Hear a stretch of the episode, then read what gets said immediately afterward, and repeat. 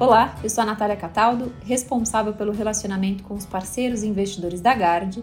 Nesse podcast vamos falar sobre cenário internacional e cenário doméstico e os principais acontecimentos no mês. Fique agora com o próximo episódio.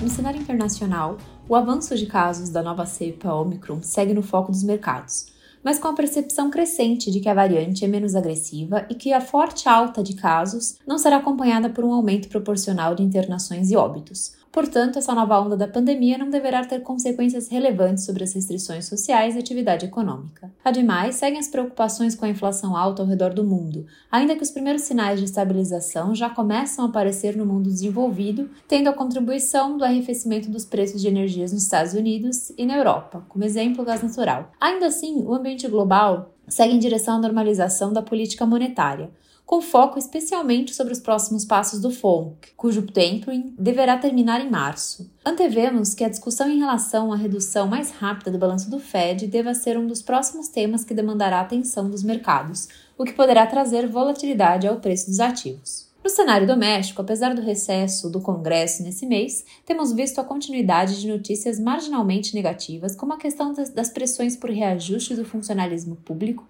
incitada pelo próprio presidente Bolsonaro. A baixa popularidade desse governo e a proximidade do processo eleitoral seguem como risco para as novas rodadas de populismo fiscal. Ainda o provável recrudescimento de novos casos de Covid que devemos ver à frente, ainda que não acompanhado de estresse sobre o sistema de saúde, poderá ser mais um elemento de risco para novas medidas fiscais. No mais, seguimos em um ambiente de reavaliação baixista para a atividade econômica prospectiva, confirmada pelos dados de curto prazo mais fracos. Por outro lado, a inflação doméstica, a exemplo da inflação global, parece ter estabilizado na margem e deverá arrefecer gradualmente à frente. Em termos de política monetária, acreditamos que o Banco Central brasileiro deverá manter a sua postura dura e vigilante com o objetivo de reancorar as expectativas de inflação. Assim, antevemos que a Selic deve alcançar 11,75 em março desse ano, permanecendo nesse nível até após as eleições.